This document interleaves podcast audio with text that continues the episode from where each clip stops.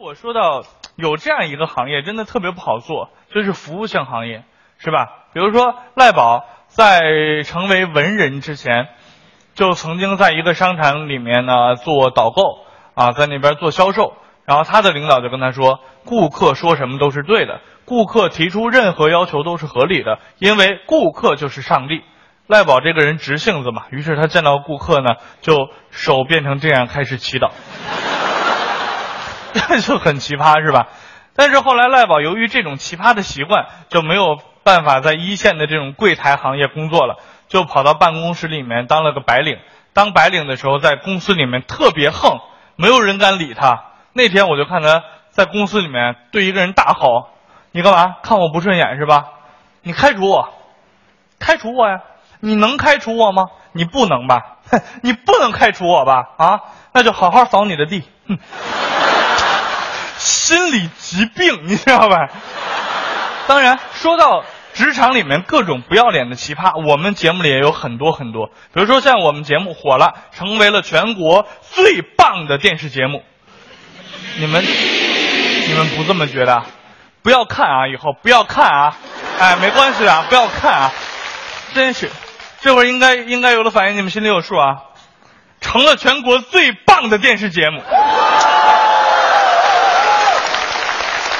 但是与此同时带来的就是大家那点功劳都分不过来。以叶导、王导为首的导演组认为是他们策划的好，对吧？以赖宝、蛋蛋为首的这个创作组就认为明明是我们段子写的好啊。以小黑为首的音乐组就认为明明是我打碟打的好，对吧？以王师傅为首的司机班认为要不是我给你开车一次车祸都没出过，你能有今天？际上，这些人的这些做法都是不要脸的，对吧？我认为不是这样。我们节目之所以能有今天，完全是因为我们的观众好，你们有品位，你们有鉴赏力，你们的幽默感达到了让中国的幽默节目登上一个全新领域、全新层次的水平。所以，这个节目有今天，完全是因为你们。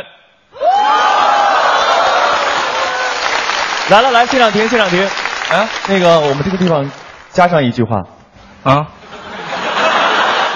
好好，我接一下。所以，我们这个节目能有今天，完全是因为你们以及我们领导的帮助。大家都知道，我们相声第二班有有一个叫小丁的演员，然后他是九二年出生的，然后今年是刚刚好大学毕业。毕业之后呢，就得总得去找份工作，是吧？然后呢，就去面试，属于那种。屡面屡败，屡败屡面，屡面屡败，就一直这样，每个礼拜都去面试，每个礼拜都沮丧的回来。有一次，他终于进了最后一轮，跟另外一个人一起面试，最后留下了人家，没有用他。他很沮丧的走出那家企业门口，想到自己这么长时间以来屡面不中，自己就默默的看着天，说了句话：想不到我才刚毕业就被社会淘汰了。这个时候，跟他一起去决赛面试的那个人过来拍拍肩膀，安慰了他一下。别灰心，小伙子，你不是被社会淘汰的，你是被我淘汰的。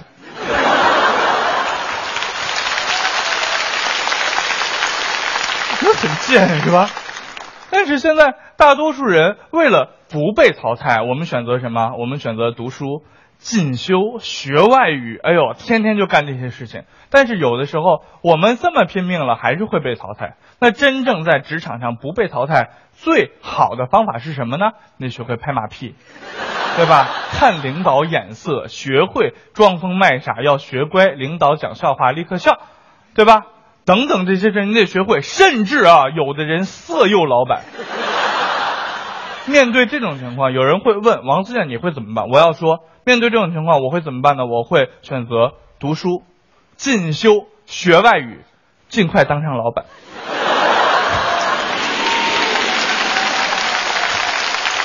蛋蛋以前也是上班族，在一家呃全球非常大的一家 foa 级的广告公司里面当策划。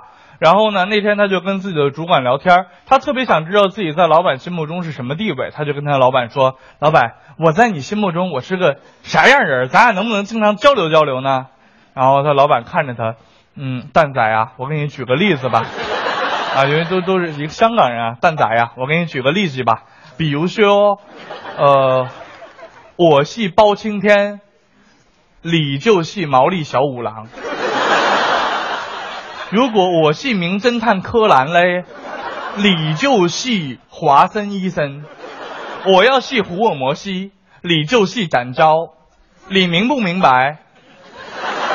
你听不听明？蛋蛋，不到啊！你说啥呢？啥意思啊，老板？就是说我不光没法跟你聊，而且我怕你是别的公司派来的卧底。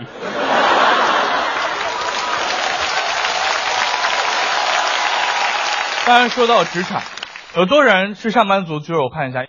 这么多人上班族，有多少单位有末位淘汰制？举手我看一下。好，你们都是在电视台工作的吧？